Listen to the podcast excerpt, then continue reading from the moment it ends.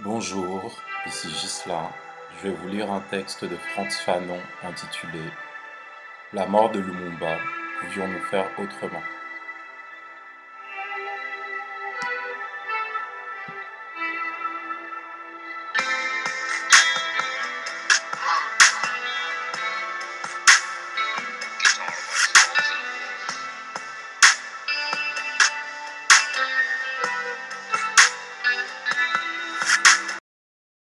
Les observateurs qui se sont trouvés dans les capitales africaines pendant le mois de juin 1960 pouvaient se rendre compte d'un certain nombre de choses, de plus en plus nombreux.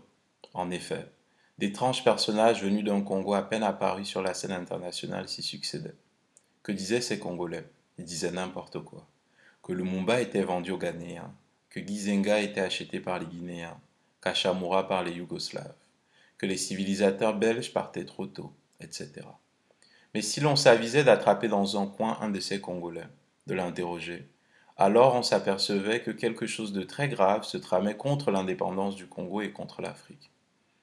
Des sénateurs, des députés congolais aussitôt après les fêtes de l'indépendance se sauvaient hors du Congo et se rendaient aux États-Unis. D'autres s'installaient pour plusieurs semaines à Brazzaville. Des syndicalistes étaient invités à New York. Là encore, si l'on prenait l'un de ces députés ou de ces sénateurs dans un coin et qu'on l'interrogeait, il devenait patent que tout un processus très précis allait se mettre en route. Dès avant le 1er juillet 1960, l'opération Katanga était lancée.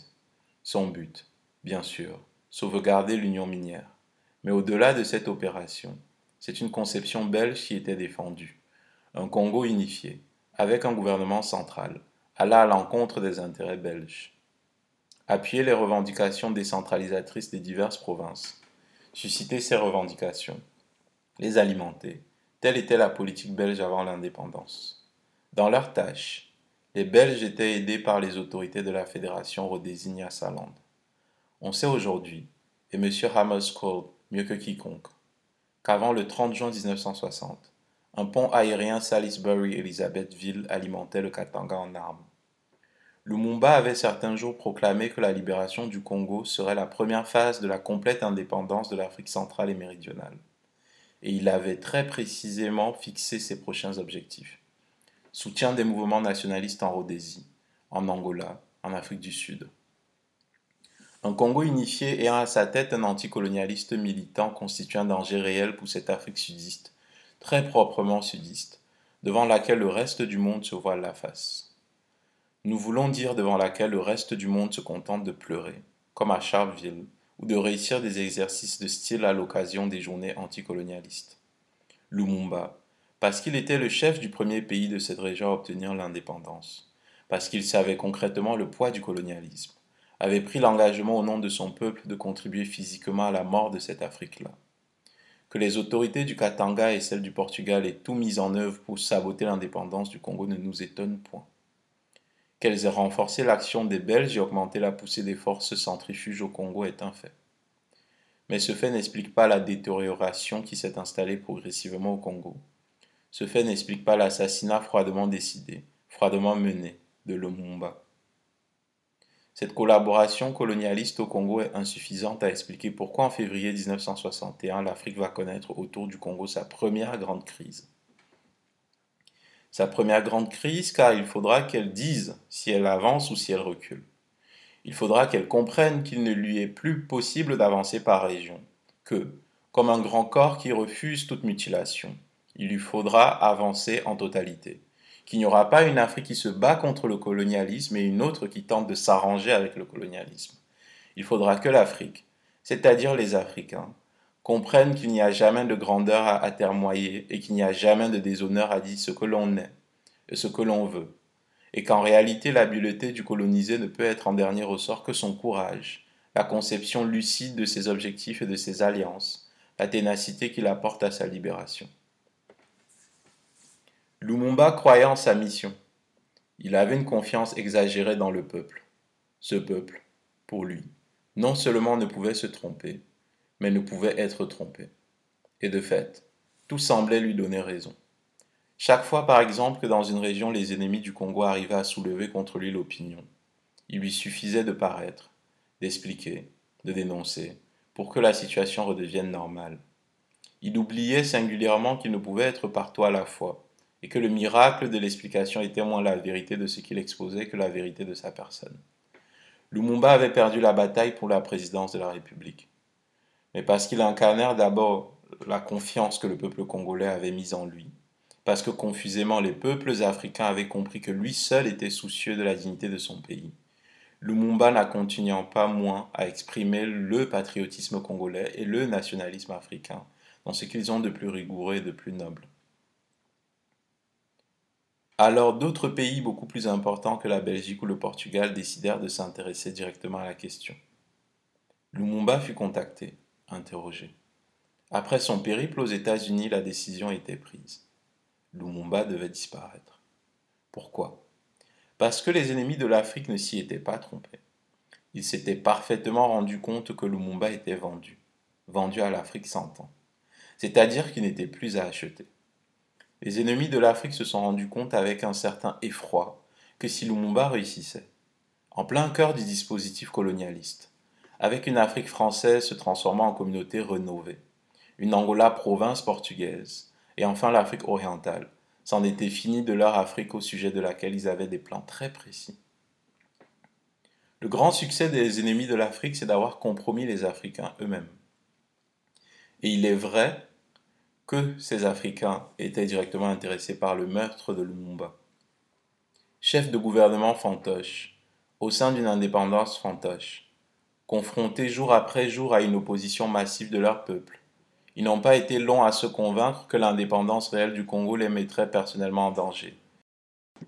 Et il y eut d'autres Africains, un peu moins fantoches, mais qui s'effraient dès qu'il est question de désengager l'Afrique de l'Occident.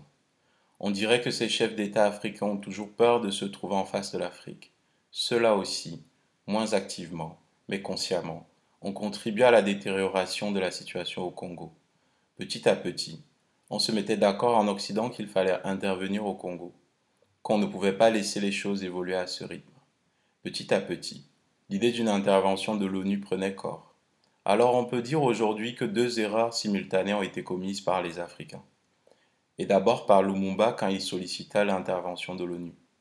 Il ne fallait pas faire appel à l'ONU. L'ONU n'a jamais été capable de régler valablement un seul des problèmes posés à la conscience de l'homme par le colonialisme. Et chaque fois qu'elle est intervenue, c'était pour venir concrètement au secours de la puissance colonialiste du pays oppresseur. Voyez le Cameroun. De quelle paix jouissent les sujets de M. Aïdio tenus en respect par un corps expéditionnaire français qui, la plupart du temps, a fait ses premières armes en Algérie. L'ONU a cependant contrôlé l'autodétermination du Cameroun et le gouvernement français y a installé un exécutif provisoire. Voyez le Vietnam. Voyez le Laos. Il n'est pas vrai de dire que l'ONU échoue parce que les causes sont difficiles.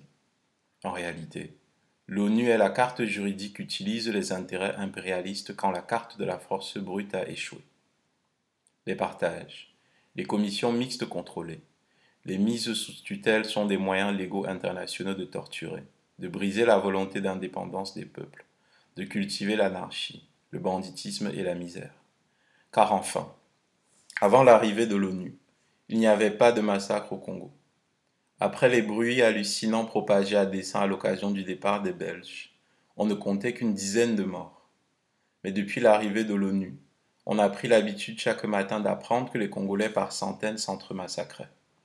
On nous dit aujourd'hui que des provocations répétées furent montées par des Belges déguisés en soldats de l'Organisation des Nations Unies. On nous révèle aujourd'hui que des fonctionnaires civils de l'ONU avaient en fait mis en place un nouveau gouvernement le troisième jour de l'investiture de Lumumba.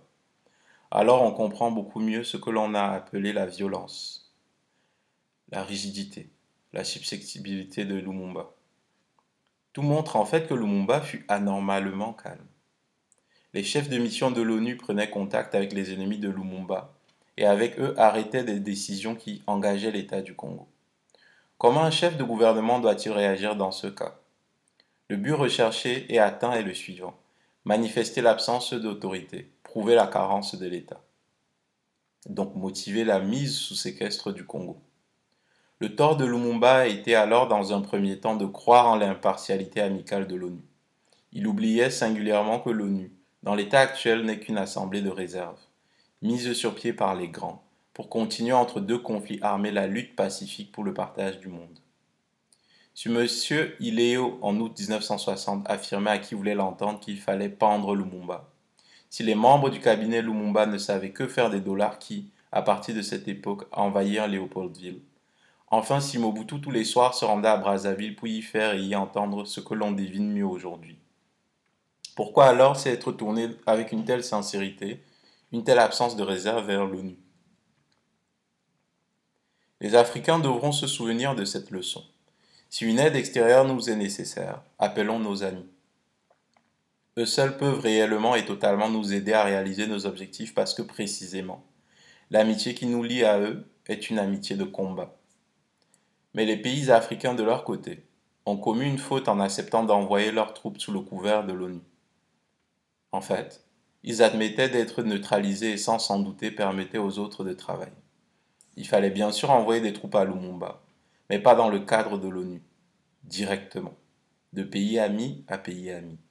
Les troupes africaines au Congo ont essuyé une défaite morale historique.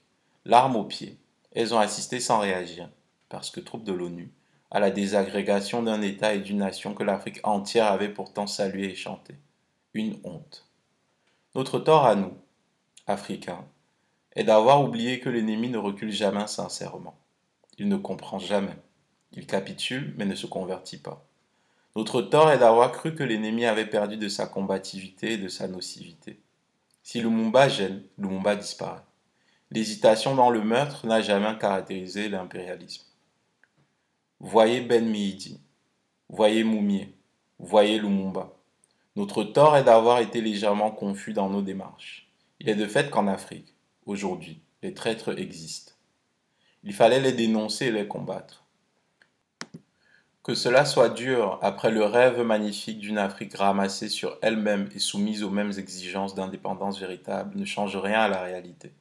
Des Africains ont cautionné la politique impérialiste au Congo, ont servi d'intermédiaires, ont cautionné les activités et les singuliers silences de l'ONU au Congo. Aujourd'hui, ils ont peur.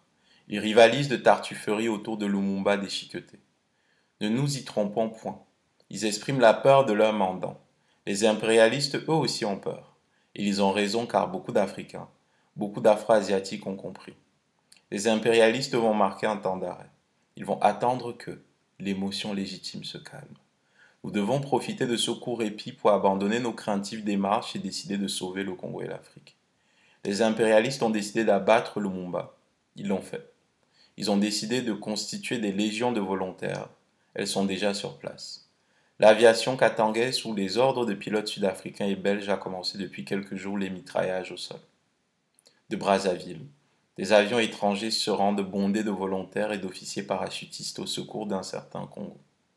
Si nous décidons de soutenir Gizenga, nous devons le faire résolument, car nul ne connaît le nom du prochain Lumumba. Il y a en Afrique une certaine tendance représentée par certains hommes. C'est cette tendance dangereuse pour l'impérialisme qui est en cause. Gardons-nous de ne jamais l'oublier. C'est notre sort à tous qui se joue au Congo.